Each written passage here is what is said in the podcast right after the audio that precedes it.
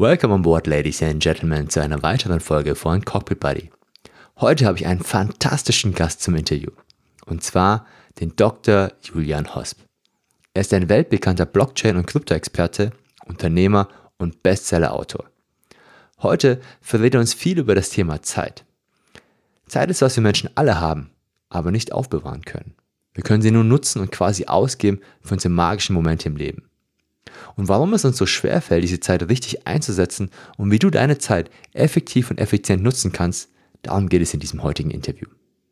Wie immer habe ich es in zwei Teile aufgeteilt und den zweiten Teil gibt es dann nächste Woche. Ich wünsche jetzt ganz viel Spaß beim ersten Teil mit dem lieben Julian.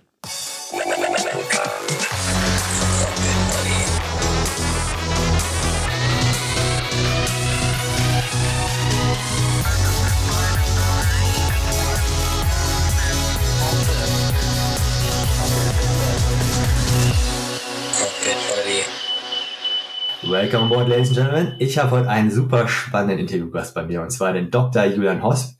Er ist, also sein Lebenslauf liest sich wie eine, wow, also das ist wirklich sehr, sehr beeindruckender Lebenslauf.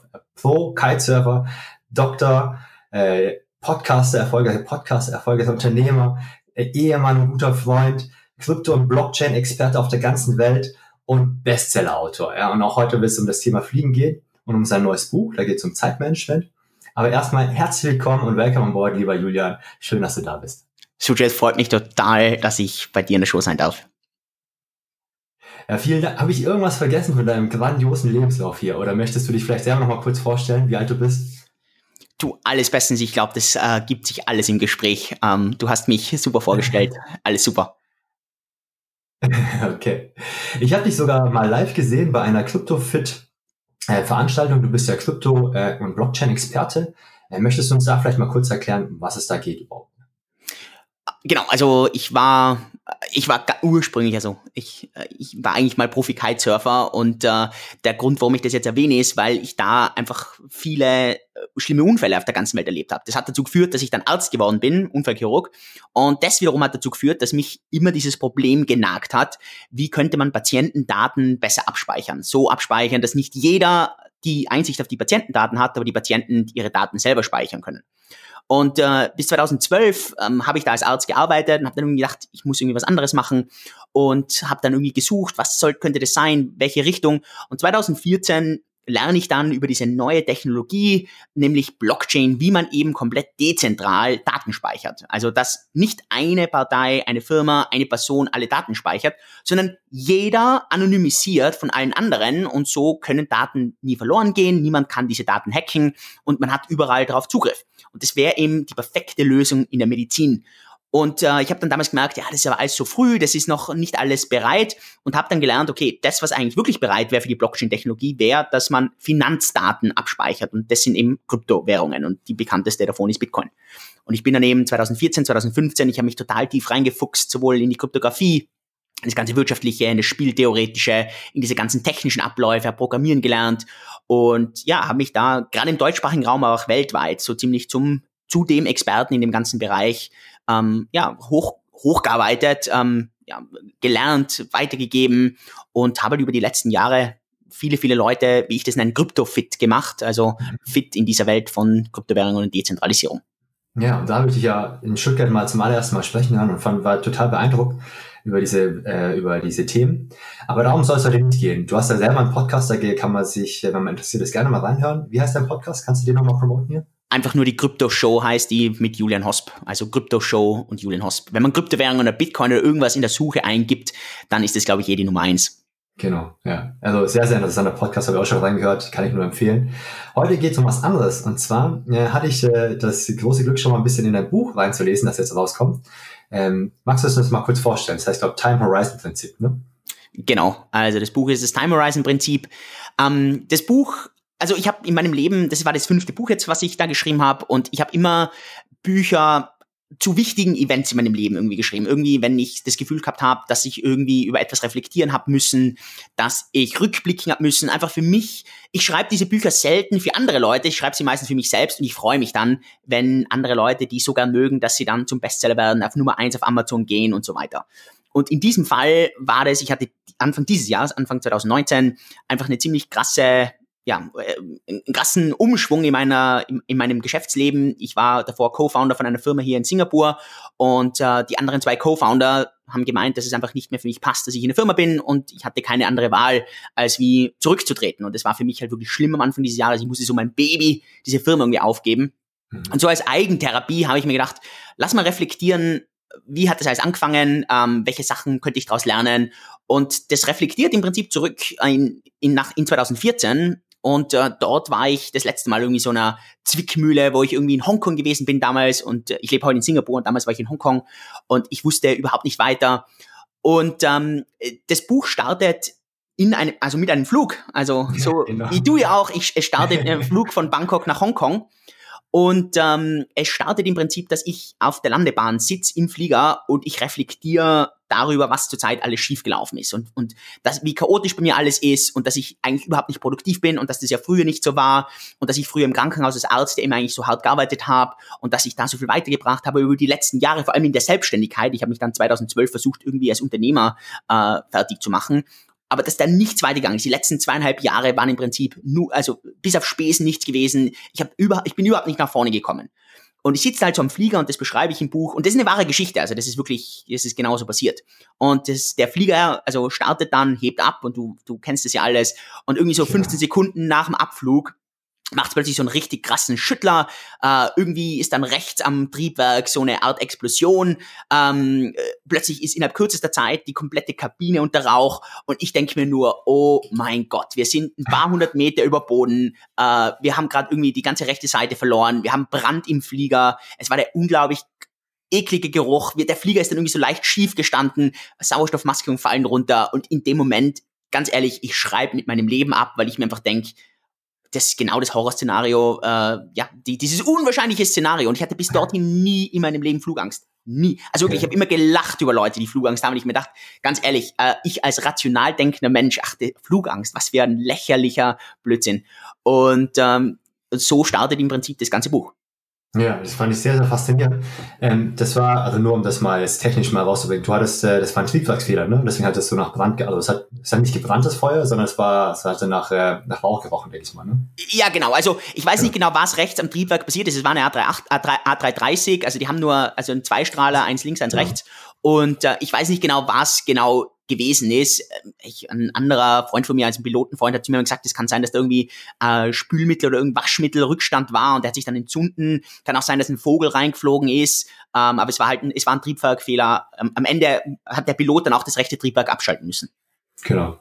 Was für uns ja Piloten jetzt äh, nicht das große Problem darstellt, mal die Leute da draußen mal ein bisschen zu beruhigen, weil das ja, weil wir das ja unser Leben lang üben. Und äh, das ist ja so, du bist ja dieses Jahr, glaube ich, Marathon gelaufen, oder letztes Jahr, wenn ich mich täusche, ne? Genau. Ja.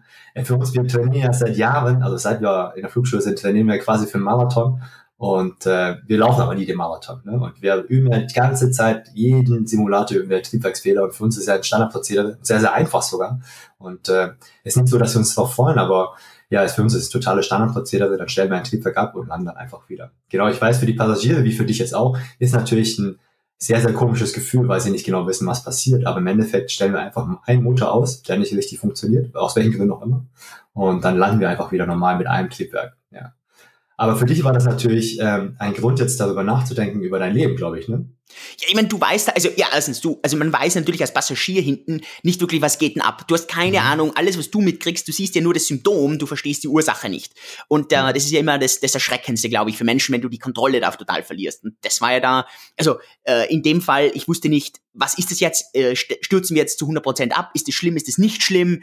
Ähm, und, und ja, und in dem Moment, ich meine, ehrlich, das Erste, was ich gemacht habe, ist, ich habe mein Handy rausgeholt, habe versucht, irgendwie den Empfang zu bekommen und habe wirklich an meine, damals war es noch meine Freundin, irgendwie diese wirklich traurige SMS geschrieben, wo ich irgendwie so sage, hey Schatz, ich glaube, wir stürzen ab, wir hatten gerade irgendwie einen Triebwerksausfall, äh, falls, falls ich das nicht überlebe, ich vergiss nie, ich liebe dich. Und das war wirklich, ey, mir sind Tränen runtergegangen. Ich habe in dem Moment, eben, äh, also dieses Gefühl, ich beschreibe das eben dann im Buch, das ist ein, ein ganzes Kapitel, ist dieses Memento Mori, so die Erinnerung, dass du sterben wirst. Und das ist praktisch so die, die ultimative Deadline im Leben, also der Tod. Und ähm, ich habe das davor zwar auch schon mal als Arzt erlebt, ähm, was mich dann interessanterweise dazu bewegt hat, als Arzt zu kündigen, aber ich hatte das dann nie mehr wieder und ich weiß nicht, wie viele Menschen überhaupt schon mal wirklich so in dieser in, in dieser Todessituation war, wo im Prinzip wirklich der Mensch glaubt, jetzt stirbt, jetzt ist alles weg. Und, ja. und das hat, das löst sowas Interessantes in einem aus. Und in mir, das hat, das hat unglaublich viel ausgelöst. Das hat in mir bis heute so eine unglaubliche, will nicht sagen Stresssituation, aber so eine unglaubliche Motivationssituation ausgelöst, weil ich einfach immer wahrscheinlich weiterhin Angst habe, dass es jederzeit irgendwie zu Ende sein kann und ich noch so viele Dinge irgendwie erledigen möchte. Und in dem Moment, ich sitze halt da im Flieger, zuerst schreibe ich diese SMS und äh, ja und denke und bereue halt all die ganzen Dinge es kommt danach eh der Pilot äh, oder der Kapitän, ich weiß, ich, das weiß ich nicht mehr genau, äh, kommt dann halt über die Intercom und, und sagt dann halt, ja, ähm, es tut ihm leid und äh, das ist äh, alles sollte passen und er macht jetzt eine Notlandung. Und die Notlandung hat dann auch gepasst. Das war so ein bisschen eigenartig, weil die so ein bisschen schief war. Also der Flieger ist dann so leicht schief irgendwie angeflogen. Das war ziemlich ja, lustig. Normal, ja. ja, genau. Aber aber es war echt, also die Landung war total sanft. Ich habe dann ja auch geklatscht. Das war zum ersten Mal und das einzige Mal in meinem Leben, dass ich geklatscht habe bei einer Landung. ähm, es hat dann alles gepasst, aber das war also von dem Moment an ging in mir ein ganz anderer Gedankenprozess los, den ich davor noch nie so hatte. Also wirklich so, äh, ich habe den Wert für Zeit, der war ganz, ganz, ganz anders. Wert für Beziehungen, ganz, ganz, ganz anders. Die, der Wert über eine Meinung über mich ganz anders plötzlich. Also Zeit ganz nach oben gegangen vom Wert. Äh, gute Freunde ganz anders nach oben gegangen. Die Meinung anderer Menschen komplett auf Null runtergegangen. Das war ganz, ganz, ganz interessant, was das in dem Moment, also was das nachhaltig in mir ausgelöst hat. Dieses Memento Mori, weil ich halt wirklich in dem Moment halt auch drinnen gesteckt bin. Das ist wirklich ein krasser Moment, den man hat. Ich hatte den auch so einen Moment, sogar zweimal schon in meinem Leben, ja. Ähm, Autounfall, äh, habe ich auch schon mit meinem Leben abgeschlossen.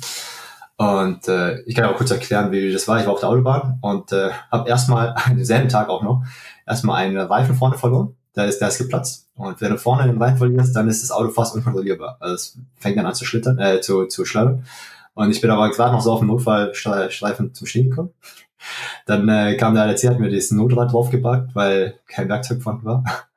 Und dann ist mir am selben Tag, also eine Stunde später, ist mir dann jemand reingefahren. Einfach auf der Autobahn von der Seite und hat mich von der Fahrbahn gedrängt.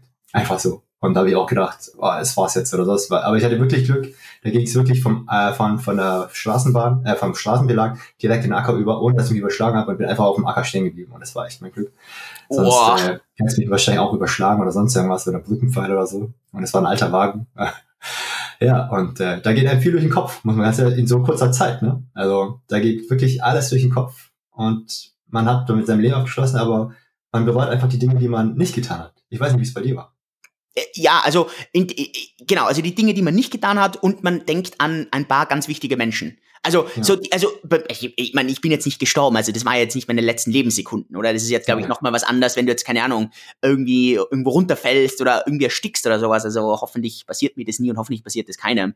Aber in dem Moment war ja, das war ja, das war jetzt nicht, ich war ja nicht in einer Todeszone, wo jetzt in den nächsten Sekunden jetzt ich sofort gestorben wäre. Aber was gar nicht war, ich habe überhaupt nicht irgendwie mein Leben Revue passiert. Also das war überhaupt nicht, okay. gar nicht. Okay. Also das war wirklich, ja. äh, alles plötzlich so Dinge, die man eigentlich immer machen hätte wollen, die kommen sofort daher und dann natürlich die, die Menschen um einen rum. Und das war bei mir schon, dass ich dafür ganz einen anderen Wert heute, also einen ganz anderen Stellenwert heute rangebe. Mhm. Ja. ja, nur ist einmal klar, um euch zu sagen, also das ist ja keine wichtige Gefahrensituation, wenn man Triebwerk verliert oder sowas. Ne? Also ich weiß, viele für viele Menschen, so wie für dich natürlich auch, ich habe es noch nie erlebt in Real Life, aber in Simulator haben wir es schon tausendmal gemacht. Und äh, wir wissen genau, wie wir was zu tun haben. Und äh, für alle Hörer da draußen, dass ich die mal beruhige, dass das sehr, sehr unwahrscheinlich ist. Ich meine, ich fliege schon 14 Jahre und habe das noch nie erlebt. Aber du hast ja, fliegst ja auch schon seit Ewigkeiten äh, als Passagier durch die Gegend und hast es schon erlebt. Ja, da bist du mir schon was voraus. Das bringt mich gleich zur nächsten Frage. Du bist der jüngste Hon gewesen, habe ich gehört, ja, bei, bei der Lufthansa. Ja, zumindest, zumindest mir das damals, ja, ich bin damals mit knapp 20, also ich bin gerade 20 geworden. Ich war damals, also jetzt auch schon lange her, 13 Jahre, ähm, ja, bin damals einer ja, die, meine Hornbetreuer, äh, mein Hornbetreuer, damals, damals war es ein Mann, ähm, heute ist eine Dame, ähm, hat, äh, ja, hat, hat mir damals dann gesagt, ja, gratuliere, Rospa, jüngster Horn im Programm. Also, ja. ja. Wir müssen mal kurz erklären, was ein Horn ist und wie man da, wie, wie man zum Horn wird. Ähm, das Horn Circle Programm gibt's bei der Lufthansa, das ist das, äh, der höchste Status in dem Miles More Meilenprogramm. Ähm, ich weiß nicht genau, wie lange es denn jetzt mittlerweile gibt. Ich würde mal sagen, knapp, wahrscheinlich knapp 20 Jahre gibt's diesen Hon-Status. Ähm, du musst innerhalb von zwei Jahren äh, 600.000 Hon Circle Meilen erfliegen. Das bedeutet, das sind Meilen, die du nur auf Flugzeugen von der Lufthansa Group fliegen kannst. Also Lufthansa, Austrian Airlines, Swiss, auch die LOT und die Brüssel Airlines ist da dabei. Ähm, da gibt es einen Faktor, je nachdem, was du fliegst. Also das zählt nur für Business und First Class. Also die meisten fliegen in der Business Class, dann kriegst du also doppelte, circa doppelte Entfernungsmeilen, je nachdem, was du da buchst. Aber sagen wir mal circa doppelte Entfernungsmeilen. Also äh, das, also wenn man sagen wir, um das vielleicht ein bisschen runterzubrechen, 600.000 in zwei Jahren. Ein Flug von Europa nach Amerika und wieder zurück bringt ungefähr ungefähr 20 bis 25.000 Honnmeilen.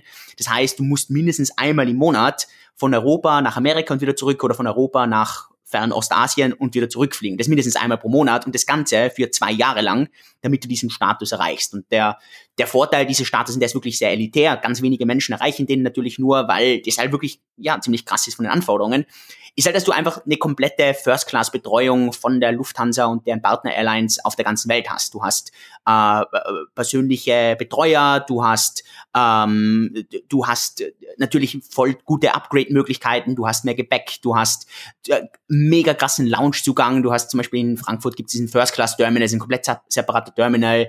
Ähm, genau, es wird einfach versucht, dass du als Passagier so so gut es halt geht, in dem öffentlichen Flugverkehr so angenehm wie möglich reist.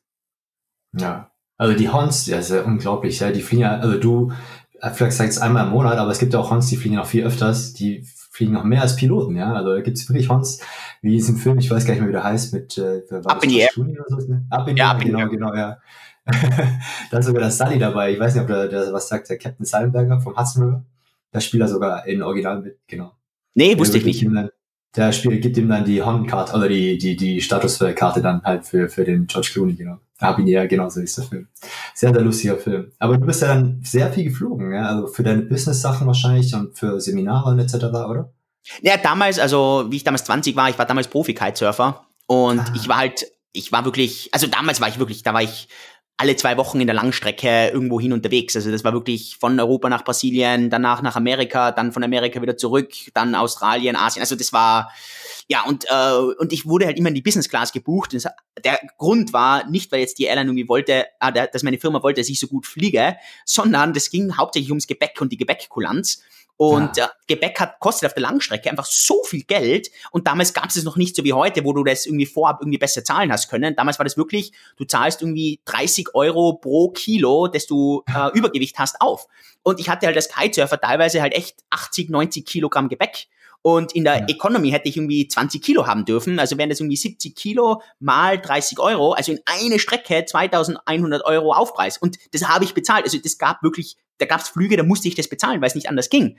Und äh, in der Business Class waren, hatte ich erstens mal irgendwie gleich mal 80 Kilogramm oder 70 Kilogramm äh, Gepäck, plus da waren die Airlines oder ist die Airline dann deutlich kulanter, wenn ich herkomme und irgendwie 6 Kilogramm Übergepäck habe, äh, dann geht halt die Airline her und sagt, ja, okay, na, mach, machen wir mein Auge zu. Und wenn ich dann natürlich noch als Horn Circle herkomme, dann ist das den Airlines meistens sowieso egal. Also meistens, das ist nicht immer so, aber dann sind die meistens sehr kulant. Also das ist jetzt kein Hard Benefit, aber ja, dann ist, ist ja klar, wenn du da irgendwie einen, einen treuen Statuskunden vor dir hast, ist die Airline bisschen kulanter, als wenn jetzt du, keine Ahnung, scheinbar das erste Mal mit ihnen fliegst. Ja, klar. Äh, fliegst du ja immer noch so viel? Bist du immer noch Hon oder musstest du den Status abgeben? Ah, ich bin immer noch Hon. Ich habe daz dazwischen habe ich den, den Hon äh, einmal zwei Jahre verloren. Also dann habe ich den zwei Jahre verloren gehabt. Jetzt bin ich, also ich bin jetzt seit vier Jahren, glaube ich, wieder Hon. Ähm, hat einfach klar mit die ganzen Vorträge, mit, äh, mit, der, mit der Firma und so weiter hat es zu tun. Jetzt zur Zeit fliege ich gerade ein bisschen weniger. Ein bisschen weniger heißt, dass ich alle zwei Monate irgendwie äh, nur in der, Lang in der Langstrecke sitze. Ähm, ja, das ist auch gut so. Also ist jetzt nicht, dass ich jetzt sage, ich reiß mich jetzt drum, dass ich jetzt da ja, klar, also irgendwann, ja, ist ja logisch. Ich, also glaube ich, wenn man etwas, was man wenig macht, freut man sich immer, wenn man es mehr machen darf, wenn es cool ist. Und wenn man es dann irgendwie oft macht, dann ja, ist es halt eher mehr, passt, macht man. Ähm, ist es nicht, dass ich sage, ah, ich hasse es. Ganz im Gegenteil, ähm, das, das macht ja auch Spaß. Aber es ist jetzt nicht, dass ich jetzt sage, uh, toll, cool, ähm, ja, aber ich, ich, also, was ich immer noch versuche, und das versuche ich wirklich bei jedem Flug, ich versuche bei jedem Flug Dankbarkeit zu haben äh, für das, was ich erleben darf. Ähm, ja, das ist, glaube ich, schon sehr wichtig. Ja, das ist sehr wichtig. Dankbarkeit ist so ein ganz, ganz wichtiges Tool. Letztlich nutze ich auch bei mir im Coaching immer so für die Leute, die Flugangst haben. Ähm, ja, damit kannst du eigentlich alles wegspülen. Ne? Ganze Angst, andere negativen Gefühle kann man mit Dankbarkeit sehr gut wegspülen. Ne? Ja.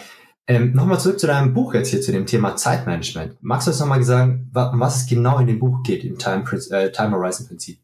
Genau. Ähm, ich bin dann, also ich bin dann wirklich von Bangkok nach Hongkong geflogen, bin und der ganze Flug habe ich drüber nachgedacht, was ist alles schief gewesen, alles schief gelaufen. Und für mich war relativ schnell klar, das, was ich offensichtlich sehr schlecht gemacht habe, war, meine Zeit zu managen, habe ich gedacht. Okay. Und das geht von dem Prinzip aus, dass man glaubt, man kann seine Zeit managen. Und was ich halt auf dem Flug und das ist wirklich so passiert, für mich erkannt habe, war, dass du eigentlich keine Zeit managen kannst, sondern das Einzige, was du machen kannst, ist, du kannst deine Zeit tauschen. Du kannst sie in andere Dinge tauschen, in irgendeinen anderen Wert. Und es gibt halt offensichtlich Leute, die sehr gut darin sind, ihre Zeit in anderen Wert zu tauschen. Und Wert kann, klar, einerseits Geld bedeuten, es kann ein tolles Erlebnis sein, es kann in eine Beziehung mit irgendeinem anderen Menschen sein, es kann in irgendwie etwas, in, in, in Legacy, also in ein Vermächtnis später sein. Es gibt ganz, ganz, ganz viele Dinge, in was du deine Zeit tauschen kannst. Das Einzige, was du nicht kannst, ist, du kannst sie nicht aufbewahren. Das gibt's nicht. Es gibt keinen Menschen, der sich auch nur eine, eine Sekunde äh, aufbewahrt hat. Also wir sind hier nicht mhm. bei, bei Michael Endes Momo, äh, wo die ganzen Leute diese Zeit da in Zigaretten äh, aufrollen. Also das geht nicht. Und das mhm. wurde mir halt da total klar. Und das heißt, was ich dann in Hongkong für mich verstanden habe, was ich lernen muss, ich muss meine Zeit besser tauschen. Und ich wusste aber nicht wie. Also ich wusste nicht, in was ich das tauschen soll. Also ich wusste, das Wie tauschen, das weiß eh kein Mensch, weil kein Mensch weiß, wie der physikalische Prozess der, der Zeit funktioniert. Aber ich, ich, ich musste lernen, in was soll ich meine Zeit jetzt tauschen. Und ich erkannte, dass für mich das ein riesengroßes Problem ist. Soll ich das jetzt in meine Beziehung tauschen? Soll ich es in meine eigenen Hobbys tauschen? Soll ich es jetzt irgendwann mal in Urlaub tauschen? Soll ich es in mein Business tauschen? Ähm, wie soll ich das tauschen und was soll ich denn machen? Und ich habe dann, ich habe mich dann erinnert, dass ich vor ein paar Jahre zuvor einen sehr interessanten Herrn in Afrika kennengelernt habe, der in der, an der Westküste ist und äh, Westküste Amerika und der für große Unternehmen ähm, ein äh, äh Consultant Management macht oder Beratung macht, wie diese Unternehmen mehr Output haben, indem er Organisato Organisationen besser strukturiert.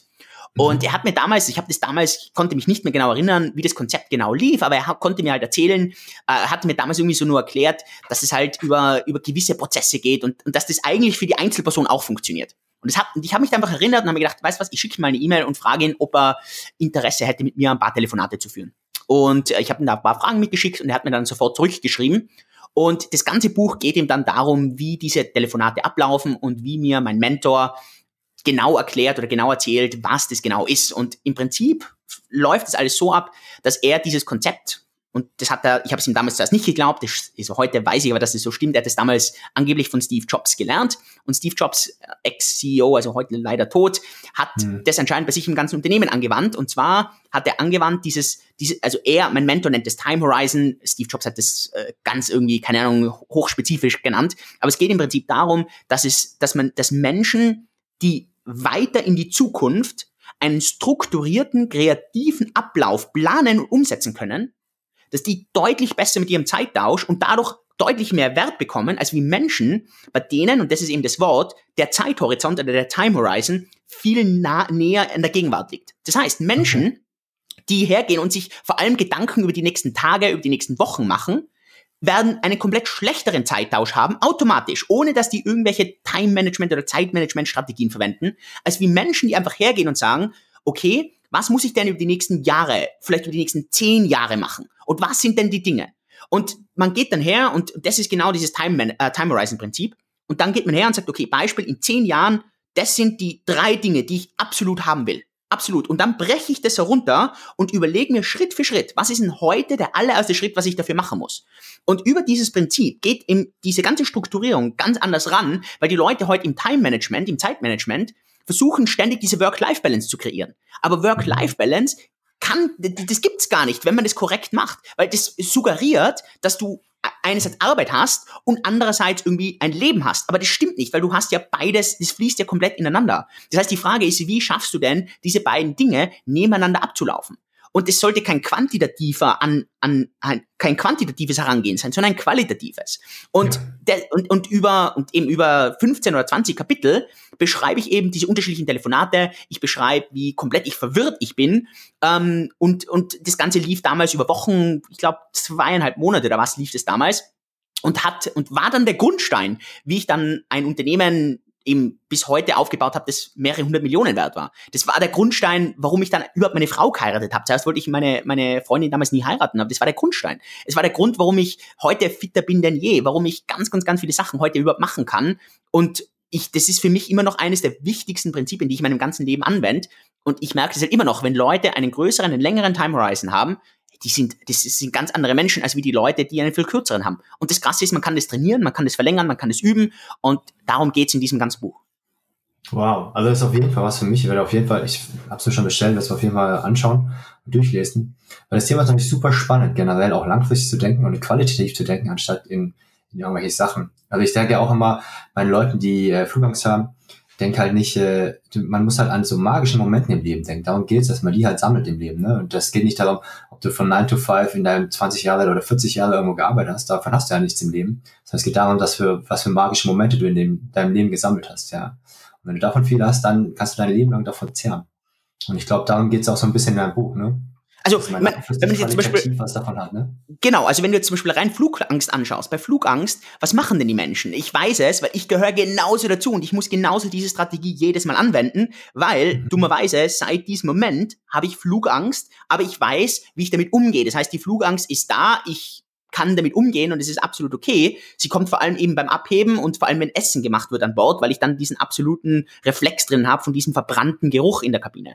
Aber ah, okay, okay. der Punkt ist ja der, bei der Flugangst macht man nichts anderes, als wie dass man den Time Horizon komplett auf die nächsten paar Sekunden hinschiebt. Das, man macht nichts anderes. Man schiebt ja, den Time Horizon auf ein paar Sekunden. Und das löst in uns diese unglaubliche Angst und diese unglaubliche, dass es keinen Ausweg mehr gibt, aus. Das ist genau das Gleiche, das Leute machen, die, äh, Beispiel, bei Investments irgendwie panisch werden und irgendwie denken, boah krass, alle anderen werden reich. Ich habe diese FOMO, Fear of Missing Out. Ich ja. muss jetzt investieren, weil es gibt keinen späteren Zeitpunkt mehr. Ich muss jetzt investieren und die Leute investieren alle und wir wissen das zum dümmsten Zeitpunkt, nämlich wenn der Markt ganz oben ist. Und das Gleiche, wenn irgendwas runtergeht, die Leute kriegen so einen kurzen Time Horizon. Zuerst haben sie noch alle diese großen Ziele. Ja, also das Investment mache ich drei, fünf Jahre lang. Also, aber dann plötzlich geht der Markt runter, der Time Horizon schrumpft auf Tage. Und in dem Moment waren die Leute panisch, komplett irrational und verkaufen genau zu dem Moment, wo man eigentlich kaufen müsste. Aber die Leute schaffen das nicht, weil ihr komplettes Denken komplett verwirrt ist durch den falschen Time Horizon. Okay. Also die zwei größten Gefühle beim, beim Traden oder die gefährlichsten oder beim, beim Investieren oder Spekulieren sind ja Gier und äh, Angst. Ne? Ich glaube, dass es immer Angst ist. Also Angst ist genauso Gier. Die Gier ist ja eher die, also die Angst, für mich ist immer Angst. Und die Angst ist entweder Angst zu verlieren, dadurch Status zu verlieren, oder die Angst, dass andere was bekommen und sie im Status raufsteigen und ich relativ zu ihnen im Status unten bleibe. Das glaube ich. Also okay. ich, ich bin ja sehr evolutions getrieben in dem, ja, als Arzt, ich, ich, ich, ich frage mich immer, woher kommt das alles? Und ich glaube halt, dass alles irgendwie bei uns in den Genen, in der Geschichte drinnen liegt. Und, und wir Menschen sind ja hauptsächlich durch Angst getrieben. Das ist ja unser Haupttreiber. Das stimmt, ja, genau. Aber man kann die Angst ja auch nutzen. Das sage ich, versuche ich den mhm. Leuten im Coaching aber mitzuteilen, dass du diese Angst positiv für dich nutzen kannst, weil Angst kann ja ein super, super Energielieferant sein, ja. Und äh, sehen wir jetzt bei dir, du sagst, seitdem hast du viele Sachen verändert äh, und hast den anderen Zeithorizont bekommen. Und du glaubst einfach, man kann die Angst besiegen, indem man seinen Zeithorizont erweitert, einfach langfristig und qualitativ anhebt? Ich glaube, also besiegen glaube ich nicht. Ähm, ich glaube, genauso wie du es gesagt hast, ich glaube, du kannst die Angst einfach für dich nutzen. Ähm, ich glaube nicht, dass die Angst weggeht. Also es kann leicht sein, dass es Leute gibt, die sagen, ihre Angst geht komplett weg. Ich glaube eher, dass die die Angst zwar verspüren, dass sie da ist, aber die schenken ihr überhaupt keine Aufmerksamkeit, sondern sie können ganz, ganz viele andere Dinge machen, weil sie nutzen das einfach. Ähm, genau. Und das ist genau das, was ich auch glaube. Also ich glaube, dass äh, durch den längeren Time Horizon plötzlich geht man her und sagt, ja, okay, ich verstehe jetzt die Angst. Die Angst macht Sinn, die Angst ist gut für mich, weil die Angst Will mich eigentlich nur beschützen. Ähm, die Angst will ja nicht, dass ich mich jetzt in diese Metallröhre reinsetze und die, diese Metallröhre soll mich jetzt auf 10 Kilometer hochbringen. Und noch dazu muss ich da zwei oder drei Leuten ganz vorne im Cockpit vertrauen. Ich selber habe die komplette Kontrolle verloren. Ich habe, ich, ich kann das überhaupt nicht mehr. Ähm, und das ist das, was ich jetzt sofort denke. Aber plötzlich kann ich dann drüber hinausdenken und ich kann die ganzen Dinge für mich nutzen. Ich verstehe, ich verstehe plötzlich Rationalität. Ich verstehe, wohin mich das Ganze bringt. Ich verstehe plötzlich die Möglichkeiten. Und, äh, und so entsteht dann plötzlich ganz was anderes. Wow, das war ein spannendes Interview bislang, oder? Das war zumindest der erste Teil und ich möchte dich an dieser Stelle auf ein Gewinnspiel hinweisen, wo du eine Flugreise für zwei Personen gewinnen kannst mit First-Class-Behandlung. Und zwar zum Launch von seinem Buch Veranstalter Liebe Julia ein cooles Gewinnspiel. Und die ganzen Details findest du auf i-unlimited.de slash Gewinnspiel. Also den Link packe ich dir natürlich auch in die Show Notes. Wenn dir dieser Podcast gefällt, dann freue ich mich, wenn du mich unterstützt und mir eine positive Bewertung bei iTunes oder Facebook hinterlässt. Damit hilfst du mir, mehr Menschen fürs Fliegen zu begeistern. Ich wünsche dir an dieser Stelle always happy landings, bleib gesund und wir hören uns in der nächsten Folge Dein Cockpit Buddy dir. Cockpit Buddy.